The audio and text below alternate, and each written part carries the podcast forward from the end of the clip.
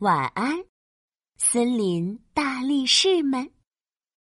布鲁鲁森林今夜热闹非凡，因为森林大力士比赛的决赛正在紧张的进行中。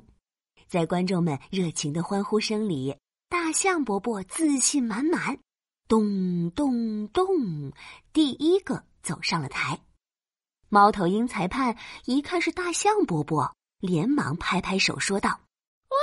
一看就是本次比赛的王牌选手啊！今天大象伯伯会有什么精彩的表现呢？大家请看。大象伯伯不慌不忙的走到一棵大树前，嘿，用他的长鼻子卷住了大树的树干。嘿，大树突然拔地而起，被大象伯伯用鼻子举了起来。比赛现场顿时发出雷鸣般的掌声。这时，大猩猩迈着大步走上了台，用不屑的语气说道：“呵，这才哪到哪儿啊？都静一静！”哦，啊！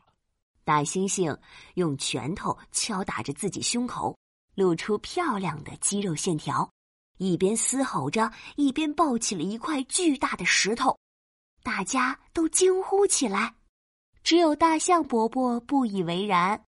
这石头看起来还没我的大树重呢，没有什么了不起的。观众席里也热闹起来，你一句我一句争论起来。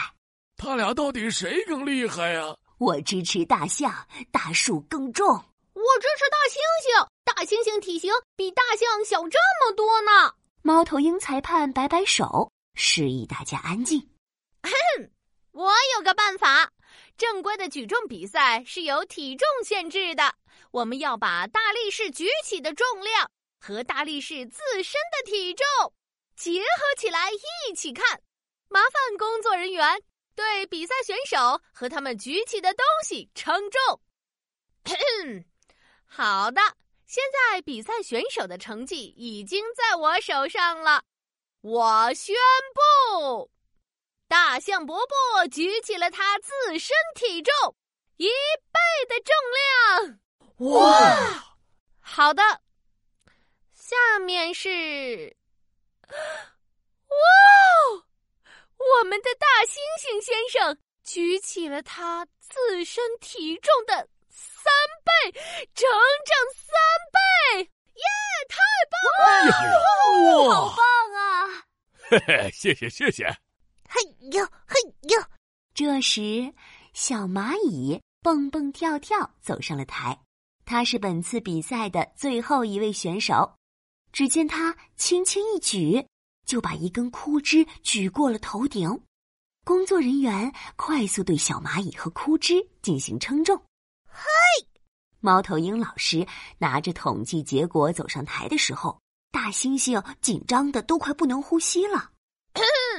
我宣布，小蚂蚁举起了它自身体重一百倍的重量，恭喜小蚂蚁成为森林大力士的冠军。大猩猩一下子瘫软在地上。冠军，我的冠军没有了。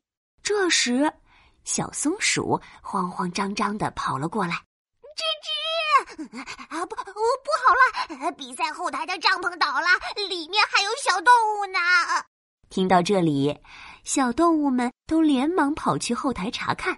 小蚂蚁第一个冲上去拉帐篷：“我是大力士，我可以的！”嘿。呀！小蚂蚁努力拉着帐篷，憋红了脸。可是它实在是太小太小了，大大的帐篷倒在地上一动不动。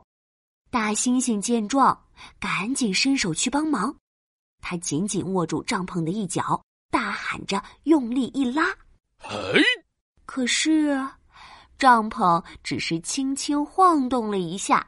大猩猩又调整了一下姿势，扎了个稳稳的马步，然后紧紧握住帐篷的一角。这次他用上了全部力气，嘶吼着拉动帐篷。呀！